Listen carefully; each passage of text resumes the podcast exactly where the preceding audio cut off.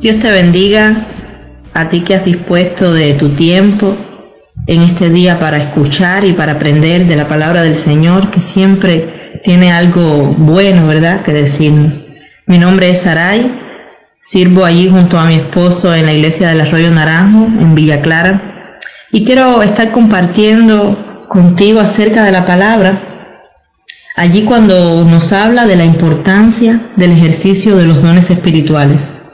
Si leemos en el libro de Romanos capítulo 12, versos del 4 al 8, eh, dice así, porque de la manera que en un cuerpo tenemos muchos miembros, pero no todos los miembros tienen la misma función, así nosotros, siendo muchos, somos un cuerpo en Cristo y todos miembros los unos de los otros, de manera que teniendo diferentes dones, según la gracia que nos es dada, si el de profecía, úsese conforme a la medida de la fe. O si de servicio en servir, o el que enseña en la enseñanza, el que exhorta en la exhortación, el que reparte con liberalidad, el que preside con solicitud, el que hace misericordia con alegría. La importancia del ejercicio de los dones espirituales. Cuán importante es ejercitar los dones espirituales que Dios te ha dado a ti y me ha dado a mí. Y en este verso que acabamos de leer, podemos entender que todos formamos parte de un cuerpo, pero que como miembros de este cuerpo tenemos diferentes funciones en él. Es decir, que lo que Dios te ha impartido a ti no es lo mismo que lo que Dios me ha impartido a mí, sin embargo, ambas cosas son usadas por Él para beneficio de su obra. Ahora, ¿qué son los dones espirituales? Los dones espirituales son capacidades espirituales dadas por Dios. Y fíjese que es importante entender que son dadas por Dios con el propósito de edificar a la iglesia. Podemos citar varios dones espirituales. Está el don de palabra de sabiduría, está el don de palabra de conocimiento, el don de fe, don de sanidad, de milagros, don de profecía, don de discernimiento de espíritu, don de hablar en lenguas, de interpretación de lenguas, don de servicio, de enseñanza, de exhortación, de pastoreo, don de misericordia y don de evangelismo. Ahora vamos a definir lo que es en sí un don, porque a veces se suele hablar de los dones espirituales como si fueran habilidades o talentos, pero un don, un don espiritual es más que una habilidad o un talento, un don espiritual es una responsabilidad que Dios le otorga al creyente. Por eso vamos a analizar cuál es la diferencia entre un talento y un don. El talento es una capacidad que se va desarrollando gracias a los intereses y aportaciones de los padres a sus hijos durante sus años formativos. Las circunstancias también tienen que ver con el desarrollo de dones las oportunidades de la vida, el entorno social. Hay varios factores que condicionan eh, que una persona pueda desarrollar un talento determinado y debemos entender que también Dios es fuente de todo talento. Ahora, podemos ver que en el mundo secular hay muchas personas que tienen grandes talentos, que son buenos en lo que hacen, que, lo hacen excelente, porque es que tanto el creyente como el incrédulo tienen talentos como parte de la imagen de Dios en ellos.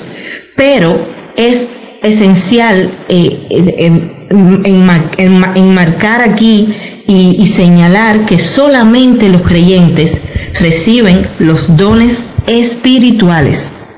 Ahora, a la hora de repartir los dones, mis hermanos, es lógico suponer que el Espíritu Santo los conceda de acuerdo con los talentos del creyente. Nuestras habilidades naturales fácilmente pues pueden orientarnos en cuanto a los dones que hemos recibido. Sin embargo, la posesión que usted o yo tengamos de un talento natural no significa necesariamente que Dios vaya a aprovecharlo. Aunque la Biblia no identifica cuál es la relación entre los talentos natos y los dones del Espíritu Santo, Dios no se limita por nuestros talentos cuando quiere usarnos para llevar a cabo sus designios. El propósito de Dios siempre se va a cumplir en nuestras vidas. Amén. Siempre se va a llevar a cabo en, nuestra vida y no necesariamente Dios se limita a un talento específico que nosotros tengamos para usarnos y para llevar a cabo ese propósito en nuestra vida. Ahora, cuando vamos a la enseñanza neotestamentaria sobre los dones, podemos resumirla de manera general en cuatro verdades. La primera es que cada creyente ha recibido al menos un don. Esta es una buena noticia, ¿verdad? Porque esta verdad es un gran consuelo y es un estímulo. Quiere decir que todos, hermanos, todos, sin excepción de ninguno, tenemos algo que ofrecer. Nadie tiene que quedarse como mero espectador. Nadie tiene que quedarse sentado allí en su, en su congregación pensando que es inservible, que es inutilizable, que Dios no lo puede usar, que Dios no puede hacer de él eh, algo precioso. Todos tenemos o hemos recibido al menos un don de parte de Dios. Y es importante enfatizar que los dones espirituales son otorgados solamente a los hijos de Dios. Un incrédulo puede tener un talento, puede ser bueno en ese talento, pero solamente los dones espirituales les son otorgados, les son entregados a los hijos de Dios, a los que deciden vivir en santidad, a los que deciden vivir separados para el Señor. Como segunda verdad podemos decir eh, en cuanto a esta enseñanza neotestamentaria sobre los dones, que Dios reparte los dones según su voluntad. No es según nuestra, eh, eh, nuestro deseo, sino es según su perfecta voluntad. El Espíritu Santo da a cada uno en particular como Él quiere, según el plan que Él tiene para cada creyente.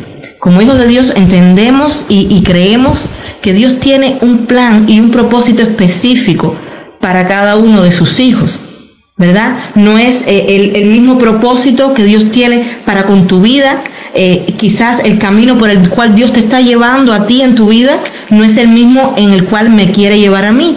Todos tenemos eh, propósitos en Dios y, cosas específicas que Dios quiere hacer con nosotros. Y, y de acuerdo a eso específico que Dios quiere hacer, pues Él va a usar el, don que te ha dado.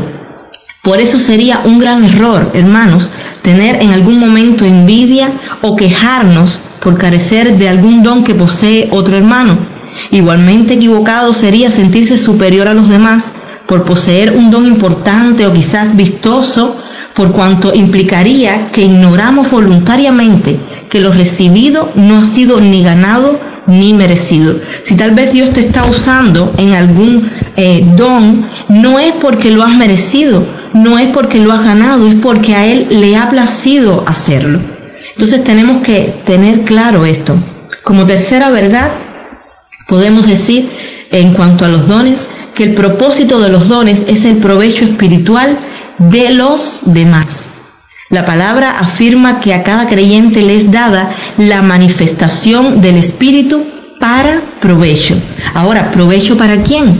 Después usted puede buscar ahí en la Biblia, en Primera de Corintios 12, del 14 al 27, y, y allí cuando leemos deja muy claro que es para provecho de los demás, que es un solo cuerpo y es para edificación de ese cuerpo. Ahora, los dones siempre van a tener que ver con suplir las necesidades de los demás y no las nuestras propias.